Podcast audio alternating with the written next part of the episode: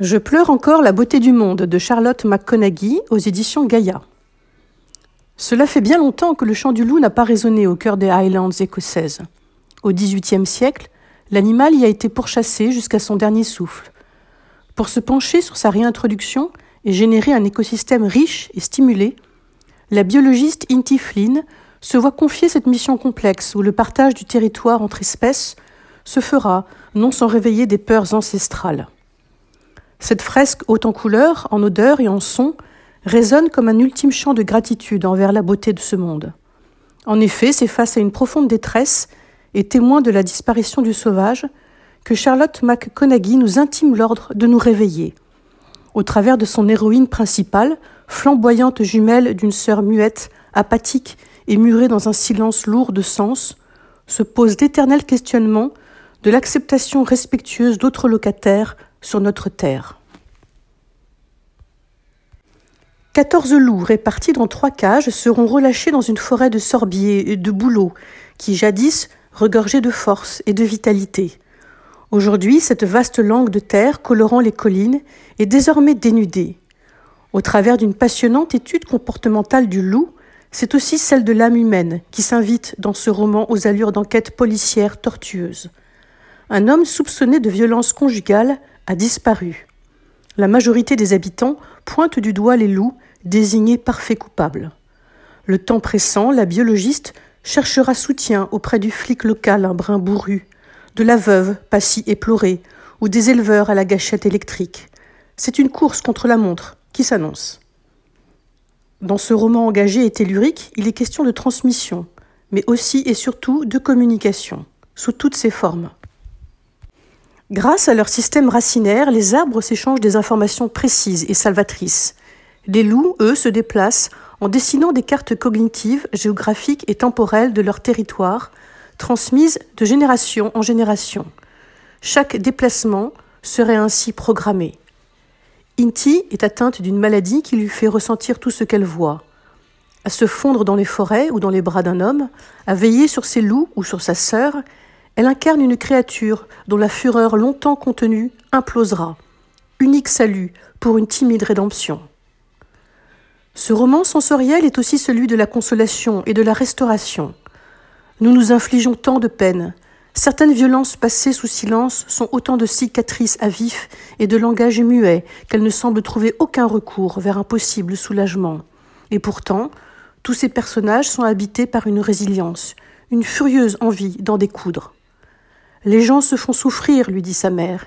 Il faut s'endurcir. Inti en est l'incarnation ardente.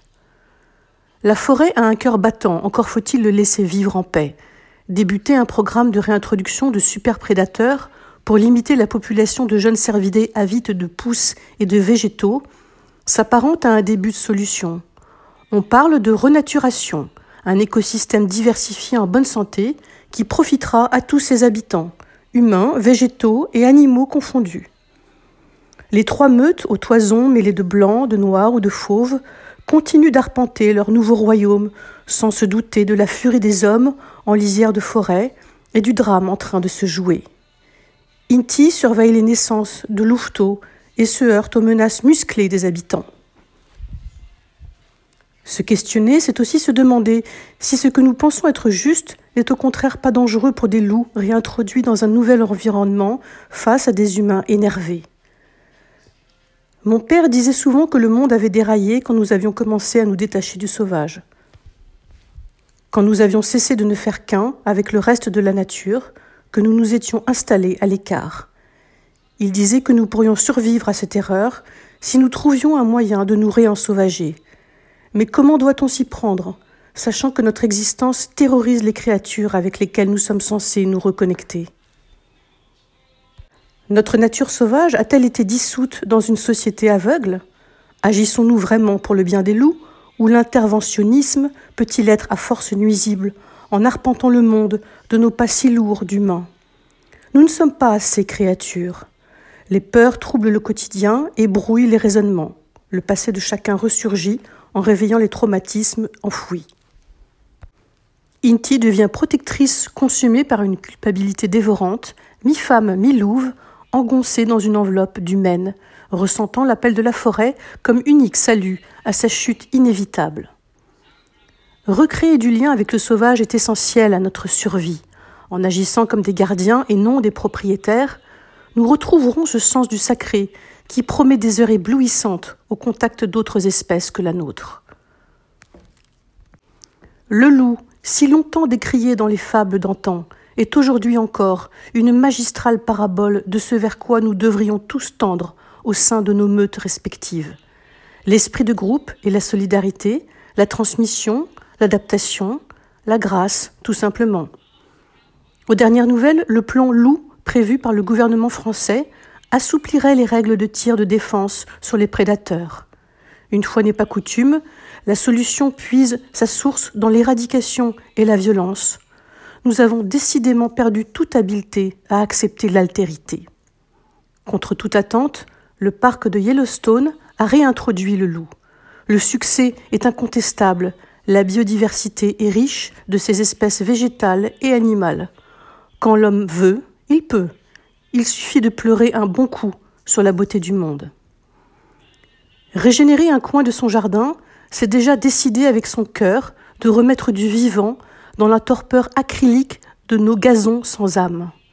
Le monde mérite que nous pleurions sur son élégance, son attrait subtil, son incandescence, son mystère, sa temporalité, sa compréhension profonde.